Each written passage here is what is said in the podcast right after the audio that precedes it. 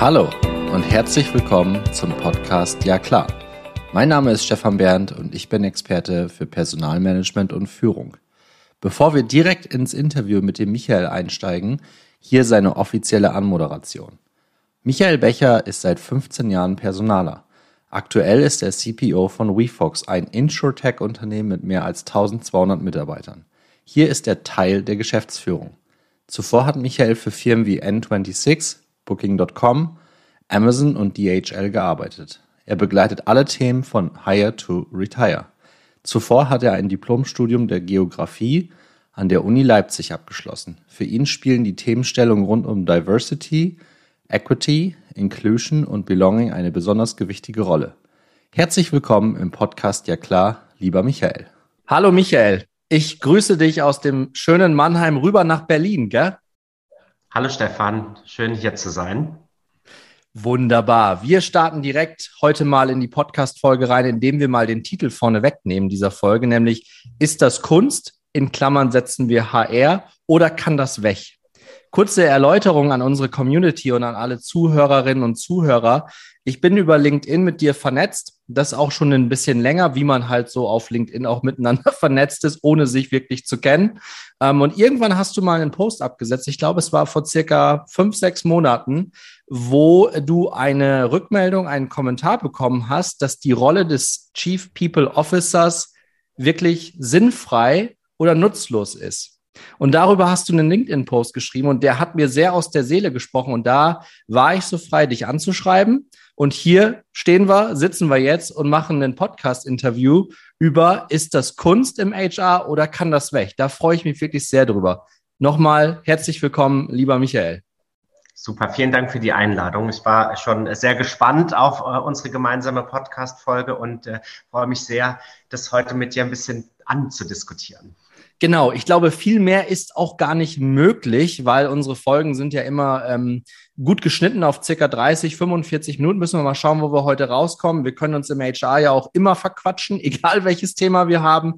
Aber in meinem Podcast, ja klar, ähm, möchte ich die Dinge halt wirklich auf den Punkt bringen. Und das ist mir bisher mit meinen Interviewpartnern immer sehr, sehr gut gelungen. Und heute wollen wir wirklich mal äh, zusammen darauf schauen und auch aus deiner Perspektive, du bist CPO bei der WeFox. Das heißt, du bist Teil des Executive Leadership Teams.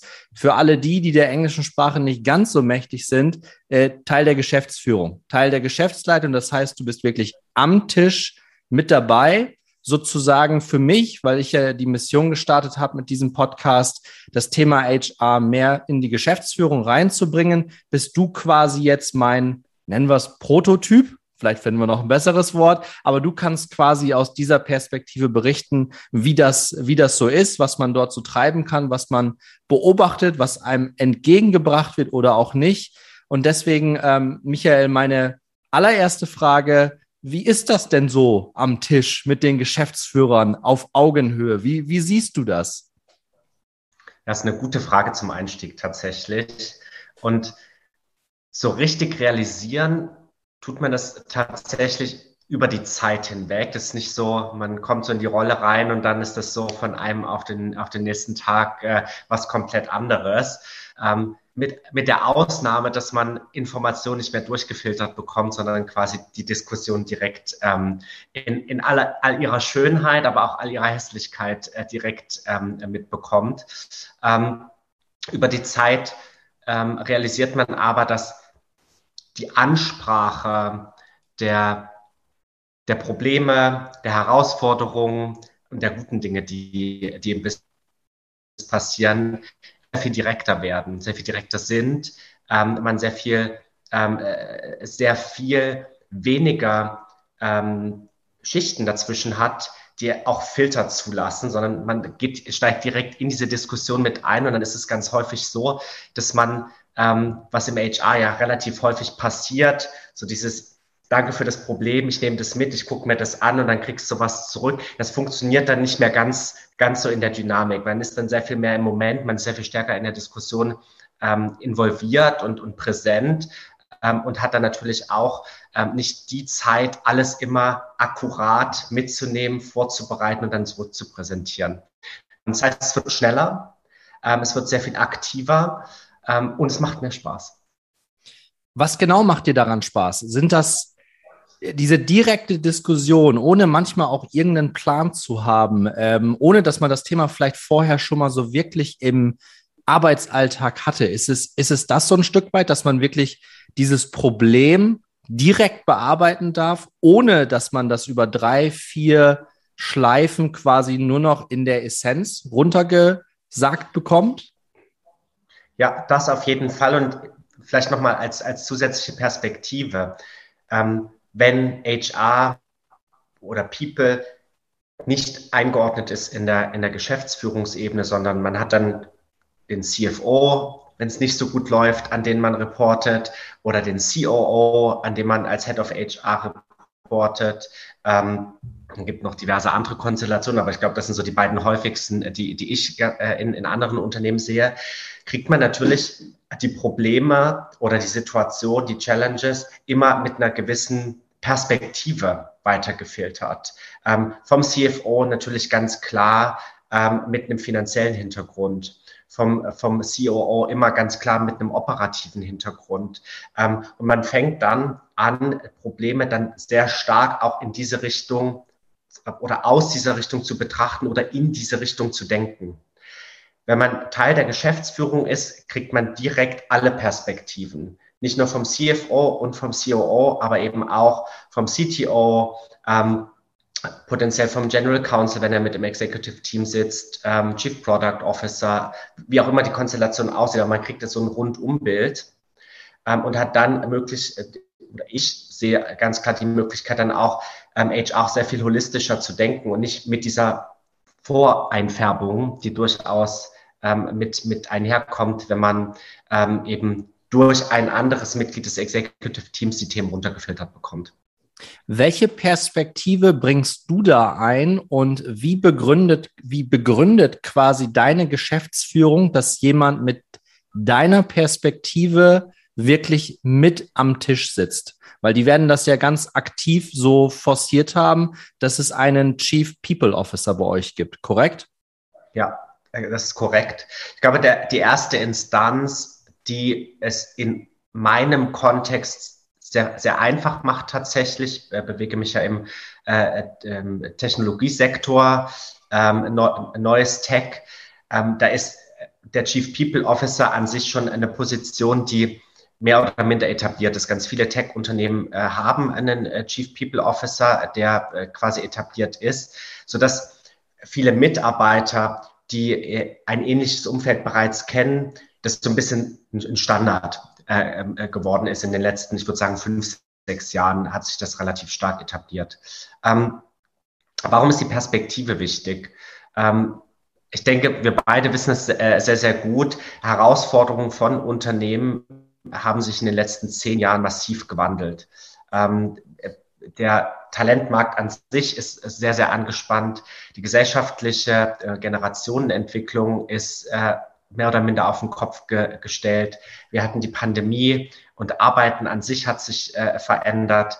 Ähm, Industrie baut ab, Dienstleistung und Technologie baut auf. Die ganzen Realitäten sind anders. Und ähm, ich sehe oder man kann einen, man kann einen gewissen Zyklus dahinter sehen.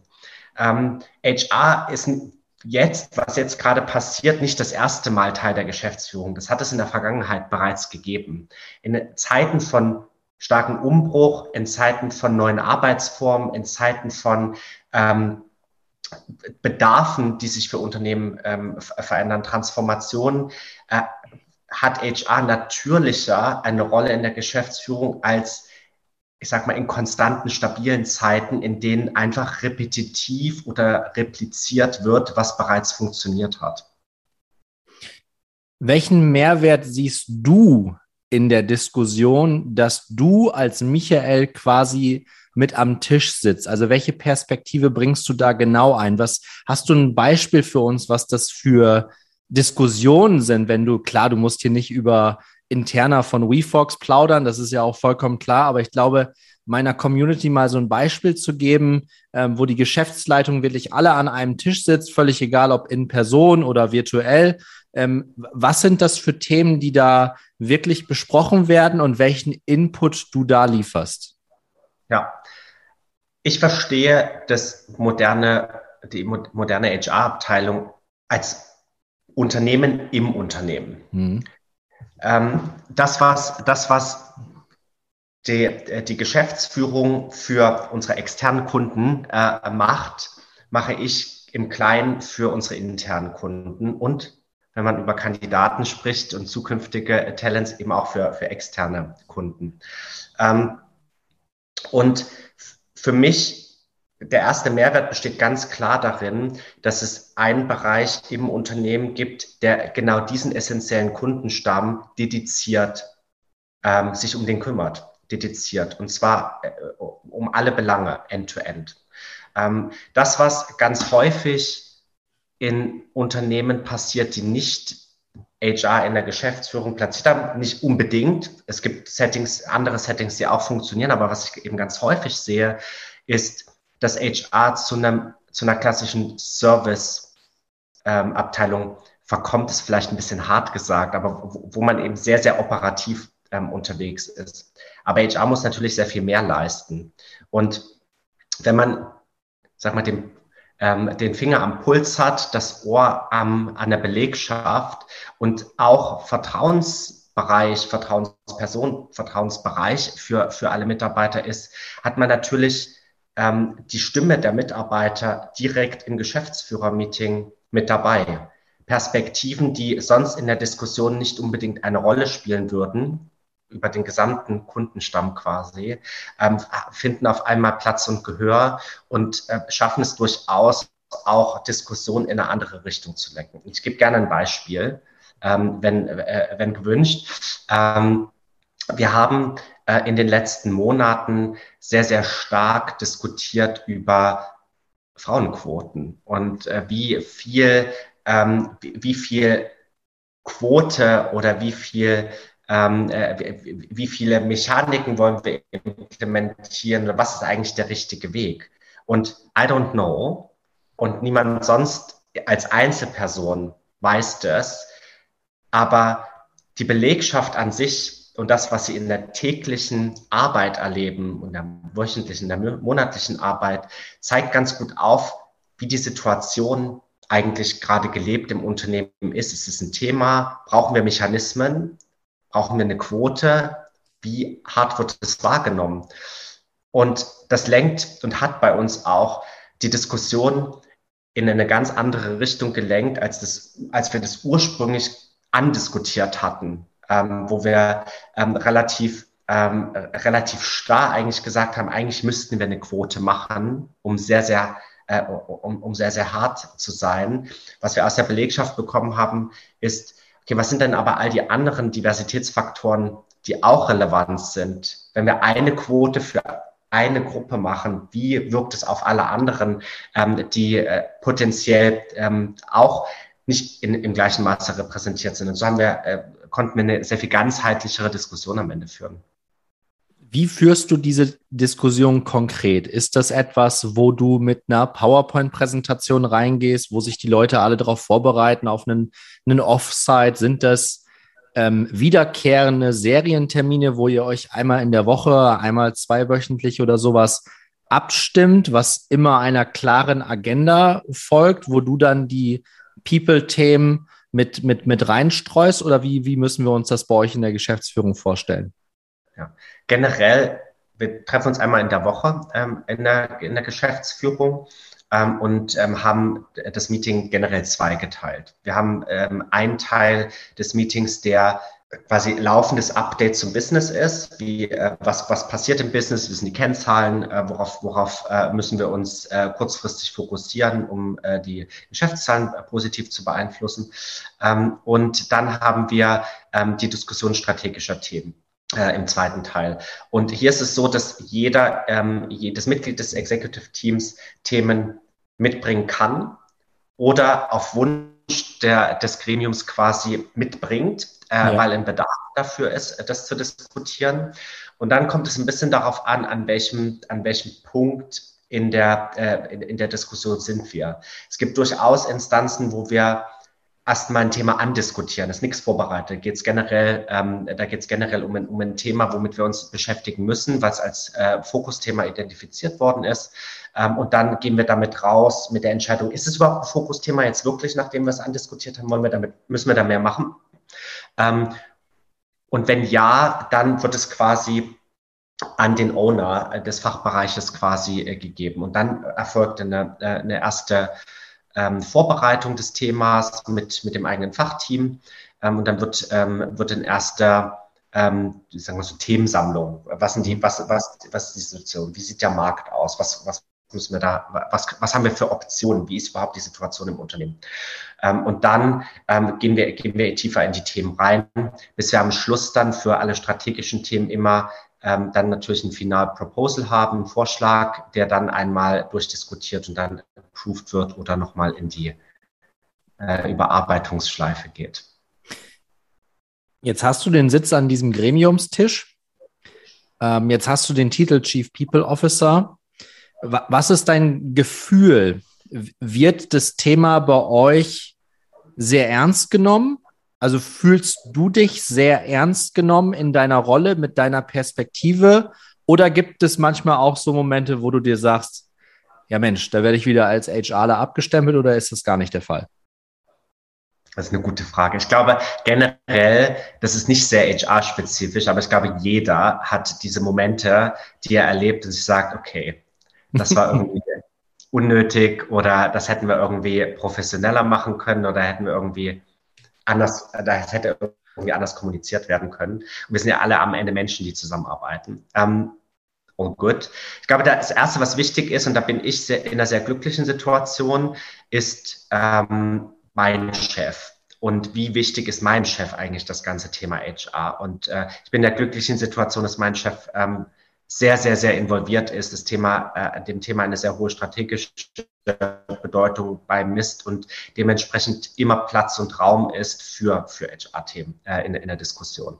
Ähm, das ist, ähm, glaube ich, ein unschlagbarer Vorteil und ich glaube, dass auch für, für mich sollte es irgendwann mal wieder den Bedarf geben, in eine andere Rolle zu gehen, ähm, immer der erste ausschlaggebende Punkt. Wie wichtig ist eigentlich dem Geschäftsführer, dem CEO am Ende das Thema? Ich würde nicht, äh, würde nicht mehr in ein Unternehmen gehen wollen, in dem äh, HR vom CEO eine untergeordnete Rolle bei, beigemessen wird. Ähm, es ist immer okay, wenn man in ein Unternehmen kommt, wo das noch nicht so strategisch ist, wie es sein könnte, mit dem Mandat, es strategisch zu machen, all good. Aber in ein Unternehmen zu gehen, wo das von vornherein nicht gewünscht ist, das wäre nichts mehr für mich. Würdest du meiner These folgen und sagen, wenn das Thema HR oder nennen wir es People oder wie auch immer wir das nennen wollen, nicht an den CEO berichtet, dann kann man es auch gleich bleiben lassen? Das kommt ein bisschen drauf an, was der Anspruch ist, würde ich sagen. ähm, ich glaube, generell, für mich gehört es dorthin. Es gehört äh, ähm, in die Berichtslinie ähm, an den CEO, ganz klar. Ich glaube aber auch, dass es Unternehmen gibt, in denen das nicht unbedingt sinnvoll sein kann. Ähm, es gibt durchaus Unternehmen, die sehr, sehr, sehr, sehr gleichmäßig unterwegs sind ähm, wo keine großen Transformationen stattfinden, wo das Geschäft sich eingespielt hat, wo vielleicht auch die Ambitionen nicht so groß sind und wo über Jahre und potenziell Jahrzehnte, ich glaube, der deutsche Mittelstand kann das sehr, sehr gut ähm, äh, in, in großen Teilen, einfach eine Maschinerie aufgebaut hat, die stetig funktioniert. Muss dann der, muss dann der äh, HR-Leiter unbedingt an den Geschäftsführer rapportieren? Vielleicht nicht wünsche ich mir, dass ich, dass Geschäftsführer eine intrinsische Motivation haben, sich ähm, mit Mitarbeiterthemen permanent auseinanderzusetzen? Ja, eigentlich schon. Funktioniert, wird es auch anders funktionieren? Wahrscheinlich auch. Bin ich, bin ich voll bei dir. Und wenn wir beide jetzt mal, ich meine, wir schreiben jetzt äh, Juni 2022, wir hatten ja, haben jetzt gerade Pfingsten durch.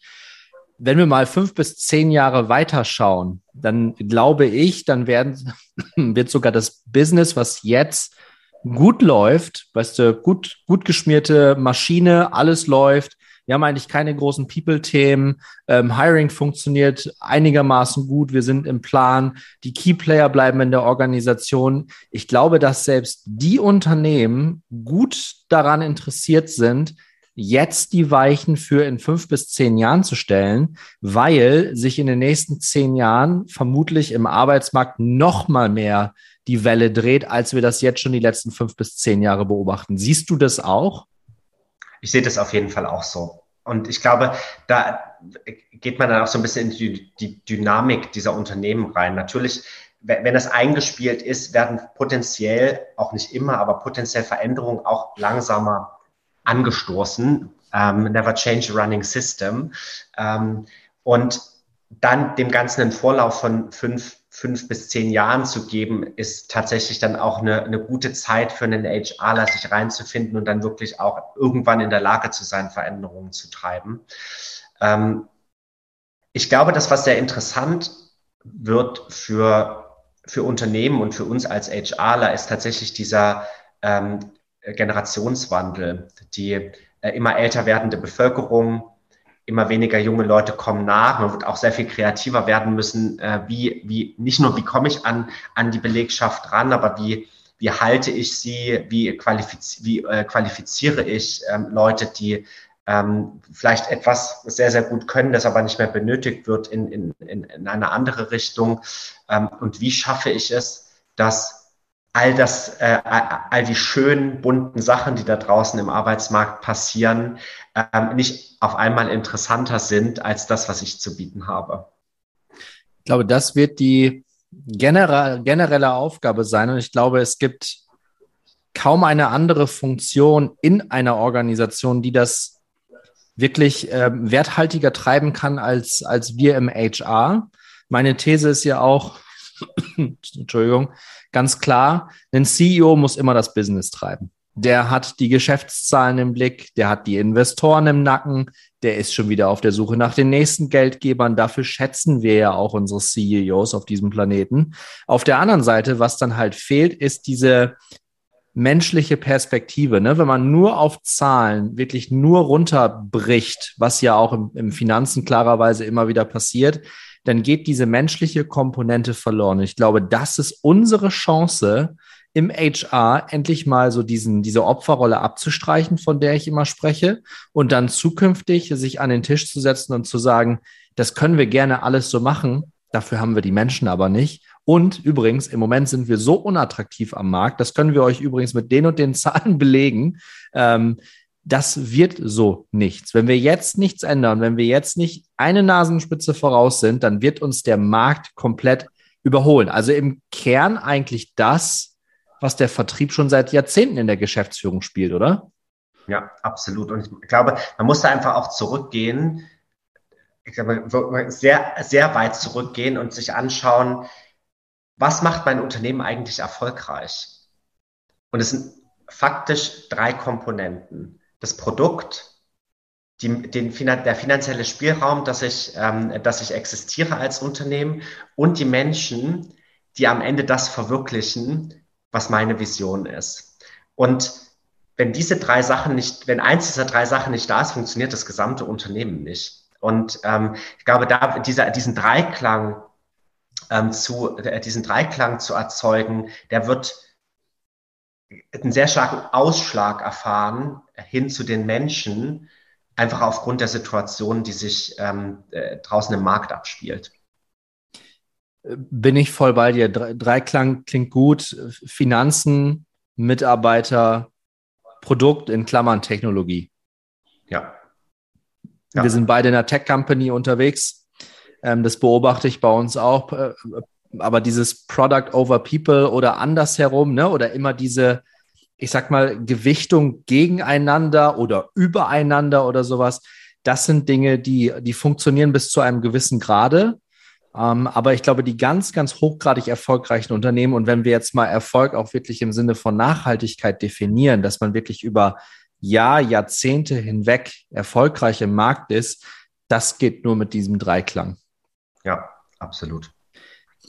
Was glaubst du, Michael? Was ist aus deiner Sicht eine Funktion, eine klassische Funktion in einem stark wachsenden Unternehmen, woran sich HR, was das Verständnis, sich in der Unternehmung zu platzieren, eine Scheibe von abschneiden kann. Also wer ist quasi ein gutes Role Model, ein gutes Vorbild für uns, wo wir uns hin und wieder mal hinspicken können und überlegen, verdammte Naht, das haben die eigentlich ganz gut gemacht. Ich liebe die Frage. Das ist toll. ähm, und meine ehrliche Antwort ist, HR kann sich, glaube ich, von jedem anderen Fachbereich eine Scheibe abschneiden. Und aus, aus, ganz, aus ganz vielen verschiedenen Gründen. Ich glaube, dass HR sich eine richtig gute Scheibe äh, von den Sales Departments dieser Welt abschneiden kann, ähm, in, äh, im Hinblick auf, auf Talent Acquisition und wie, ähm, wie kriege ich eigentlich die Leute ran, wie generiere ich eigentlich Leads, wie ähm, close ich eigentlich Verträge, ähm, wie, wie, wie, wie kreiere ich das Excitement, dass Leute am Ende sagen, yes, that's what I need. Ähm, ich glaube, dass äh, HR-Abteilungen sich äh, eine sehr große Scheibe von den Customer Service Departments äh, dieser Welt abschneiden können, ähm, den guten, ähm, um sicherzustellen, zu verstehen, wie generiere ich eigentlich eine gute Employee Experience? Wie kreiere ich eigentlich Transparenz, äh, sodass Mitarbeiter sich abgeholt fühlen und geholfen fühlen, wenn es notwendig ist?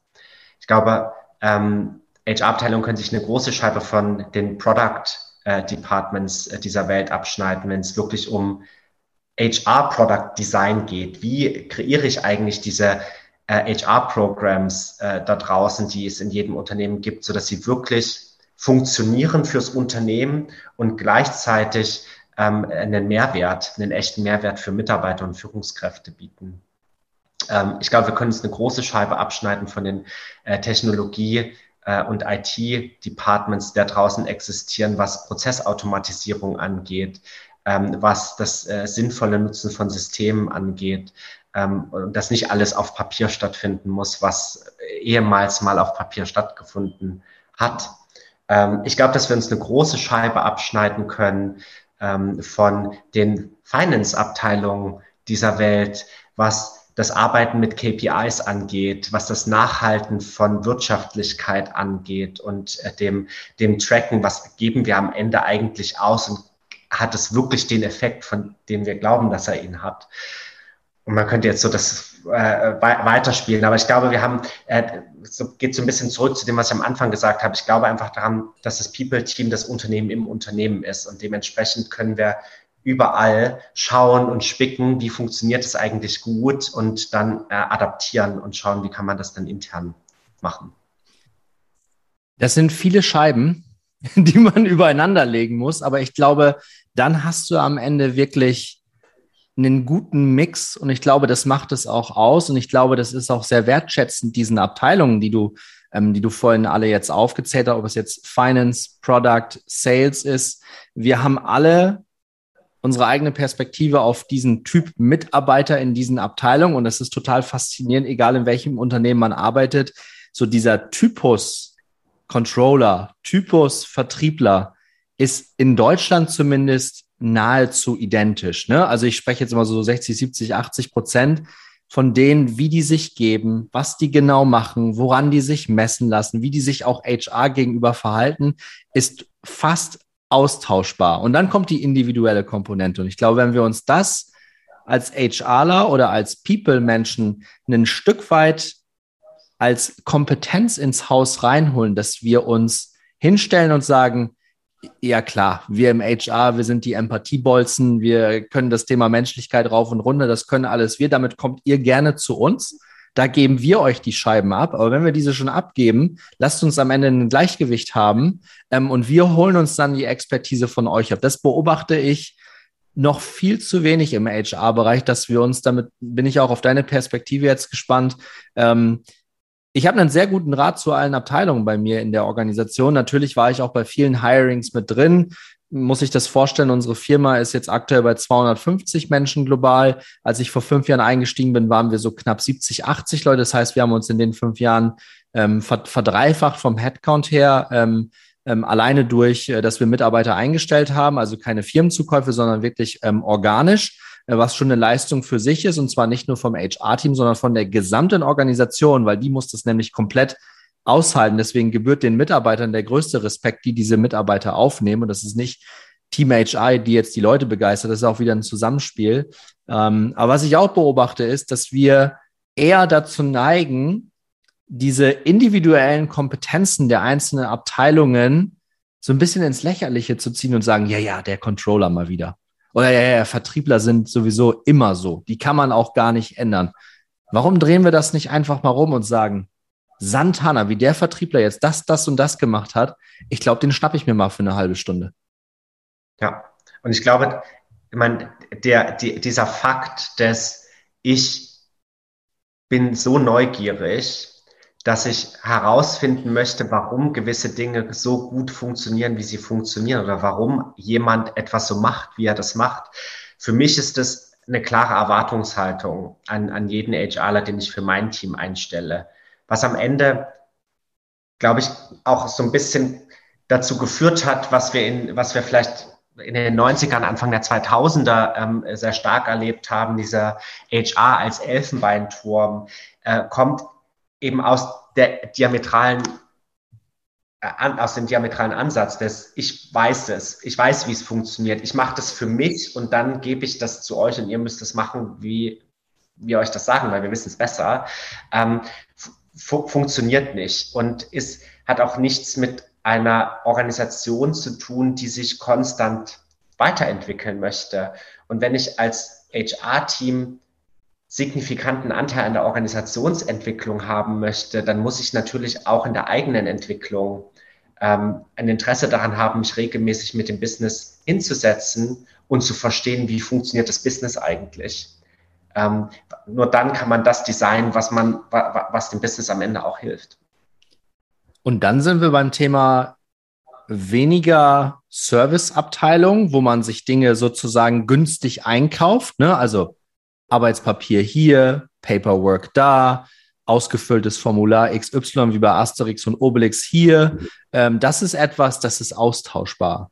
Aber in dem Moment, wo das Business wirklich rafft, dass wir im HR oder People Team Partner sind und in einem Gespräch von 60 Minuten 80 Prozent der Zeit Fragen stellen, Notizen machen, aufmerksam sind, was die Leute uns erzählen und wirklich zuhören und das beispielsweise einfach nur in ein Jobinterview transfor, transform, transformieren können ähm, und sagen können, lieber Kandidat, ich habe mich gestern noch mit unserem Product-Chef unterhalten und in dem Gespräch ist herausgekommen, dass das, das und das. Wir arbeiten gerade an dieser Idee mit drei, vier verschiedenen Teams und da kannst du, lieber Kandidat, wirklich ein Teil davon sein und einen Beitrag leisten. Das ist auch eine Erwartungshaltung, die ich an mein Team habe.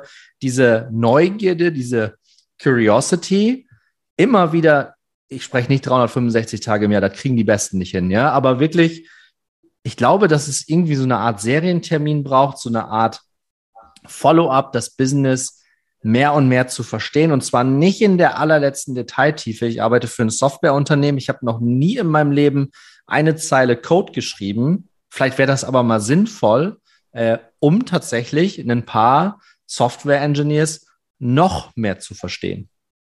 Ja, und es ist super interessant, was du sagst, weil ich, da, da stimme ich total mit dir überein. Ich habe zum Beispiel einen Talent Acquisition Partner, die ähm, tatsächlich Coden gelernt hat, also Basic Basic, die hat sechs Monate einen Coding-Kurs gemacht, so abends äh, in, in regelmäßigen Abständen, einfach um zu verstehen, wie ist eigentlich die Arbeitsrealität der Mitarbeiter, die ich da fortlaufend einstelle. Und ich habe es schon ganz oft gehört, in der, ähm, äh, wenn ich Interviews für HRler für mein eigenes Team gemacht habe, ich habe ganz oft schon gehört, ja, ähm, HR kann man ja überall machen ähm, das, ist, das ist replizierbar ähm, in jedem Unternehmen. Nein, ist es nicht. Wenn ich als HRler nicht in Interesse für das Produkt und für das Unternehmen mitbringe, in dem ich arbeiten werde, was dann wiederum bewirkt, dass ich eine intrinsische Motivation habe zu lernen, wie funktioniert das eigentlich, dann kann ich auch kein guter HRler für das Unternehmen sein. Es ist eben nicht ähm, ähm, replizierbar und nicht jeder HR-Job ist in jedem Unternehmen gleich. Das existiert nicht. Voll bei dir. Da habe ich tatsächlich eine Anekdote aus meinem ersten HRler-Job. Das äh, war eine, ähm, eine Controllerin beziehungsweise eine Dame aus dem Accounting, äh, die mich damals mit den Worten begrüßt hat, so also nach dem Motto, ach wissen Sie, Herr Bernd, ähm, ob ich jetzt Accounting bei einer Softwarefirma mache oder ob die Firma Schweinehälften verkauft. Glauben Sie mir, das ist mir so was von egal. Und in dem Moment stand ich da und habe gedacht, nein, das ist mir nicht egal, ob wir hier Schweinehälften verkaufen, jetzt mal davon abgesehen, dass das ein tierisches Produkt ist oder andere Dinge, ne? das möchte ich hier gar nicht ja. so, so thematisieren und aufmachen.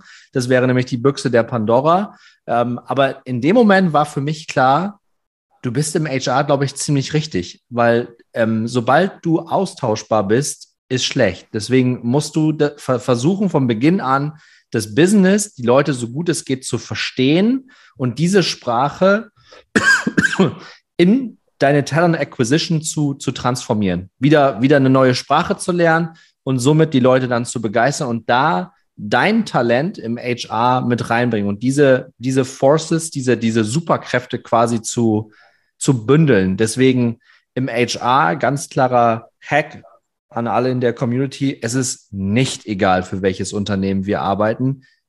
Ganz, ganz und gar nicht. Das dürfen Menschen im Accounting, weil Zahlen Zahlen sind, gerne anders sehen. Da bin ich total offen über diese Diskussion. Schönen Gruß an meine ehemalige Kollegin in Ludwigshafen am Rhein. Ja. Ähm, aber äh, das ist im HR, wenn man mit Menschen arbeitet, ist das, ist das nicht darstellbar.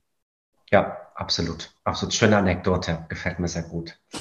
Hast du eine ähnliche Anekdote? Ähm, ich überlege gerade. Ad hoc kommt tatsächlich ähm, kommt, kommt nichts an. Vielleicht in, innerhalb der nächsten fünf Minuten. Ich, äh, äh, Dann grätschst du rein. Dann grätschst ja. du rein und sagst, Stefan, da war noch die Anekdote, die, die, die hauen wir jetzt noch raus. Mit Blick auf die Uhr komme ich auch schon so ein bisschen zum, zum Abschluss unseres heutigen Podcast-Interviews. Und Michael, wir haben ja ganz zu Beginn provokativ gesagt, ist HR Kunst oder kann das weg? Wie, wie lautet deine Antwort? Es ist ganz klar Kunst. Ähm, eine Kunst, auch eine Kunst, die nicht jeder beherrscht und auch nicht beherrschen muss. Ähm, denn auch nicht jeder kann coden und äh, nicht jeder ähm, ist ein Finanzcrack. Ähm, es ist ganz klar Kunst aber es braucht, so wie Kunst eben auch, das richtige Umfeld, um zu wirken.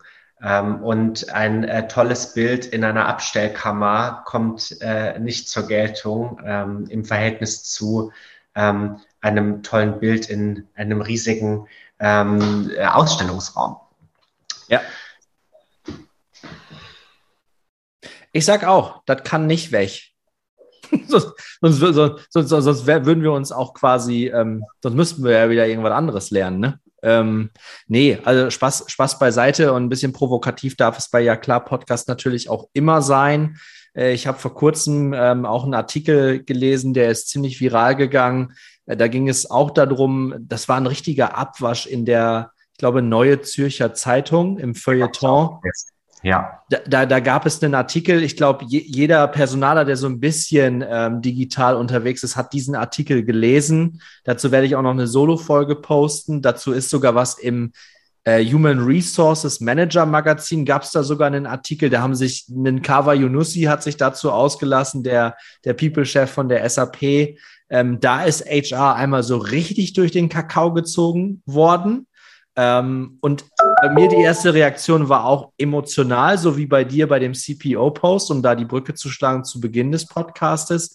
Und dann habe ich mich kurz hingesetzt und habe überlegt, warum reagiere ich eigentlich so emotional? Was steckt da dahinter? Was wurde jetzt gerade angegriffen? Einfach, dass es HR gibt oder dass das, was ich gelernt habe, Schrott ist? Nee, das ist meine Perspektive darauf. Einfach ja. mal die, die Rationalität aus dem Artikel rauslesen und wirklich sagen, ey Leute, die haben das im Feuilleton gepostet, ne? Also da muss man auch ein bisschen aufpassen, äh, dass das, äh, das kann vielleicht weg, weil das Satire war, ne? Darf man alles nicht so ernst nehmen. Ich glaube, das ist etwas, vielleicht siehst du das genauso. Ja, wir haben im HR-Team knallharte Themen und wenn es um Kündigung, Abmahnung etc. geht, dann müssen wir Bad Guy, harter Junge, Mädchen, wie auch immer spielen. Das ist unsere Rolle. Aber auf der anderen Seite habe ich gelernt, wenn man im HR tatsächlich mal die Dinge nicht so bierernst nimmt, dann hat man ein ganz anderes Gehör. Dann ist man wird man viel ernster genommen, in der, sowohl in der Belegschaft als auch auf Leadership-Level, als auch in der Geschäftsführung. Einfach mal, einfach mal normal bleiben und nicht immer so diesen HR-Sprech raushauen. Ja, absolut. Ähm, das äh, kann ich, kann ich nur, äh, kann ich nur ähm, äh, unterstützen. Ich glaube, es gibt nichts Schlimmeres als einen dünnhäutigen HRler, der äh, sich wegen jedem, äh, jeder Aussage und jedem, ähm, jeder Kritik direkt angegriffen fühlt oder alles durchdiskutieren muss und zu allem eine Meinung hat und zu allem auch ein letztes Wort hat. Das ist super ätzend. Ähm, das wären HRler, mit denen ich selber auch nichts zu tun haben äh, wollen würde, sondern es geht, geht auch geht auch ganz häufig um den Humor der Situation, äh, die Tatsache, dass nicht alles perfekt ist oder sein muss und dass man vor allen Dingen menschlich miteinander umgeht. Ach, was ein Schlusswort, Michael. Dabei belassen wir es, belassen wir es für den Moment. Wenn die Anekdote nochmal kommt, dann haust du mir die im Nachgang einfach per E-Mail oder kurze Voice Message rüber, dann versuche ich das noch reinzuschneiden. Aber ansonsten an dieser Stelle äh, bedanke ich mich natürlich äh, in allererster Linie bei dir. Wir haben die Frage, ist das Kunst oder kann das weg mit einem eindeutigen, kann natürlich nicht weg, ist Kunst beantwortet. Ähm, ich bedanke mich bei allen Zuhörerinnen und Zuhörern, die diesen Podcast äh, so groß gemacht haben. Wir sind mittlerweile bei über 1500 Downloads. Die Folge von Michael wird wahrscheinlich neue Rekorde sprengen, damit bin ich mir recht sicher. Ähm, und ähm, ich freue mich auf den weiteren Austausch mit dem Michael. Vielen Dank. Super, vielen Dank für die Einladung.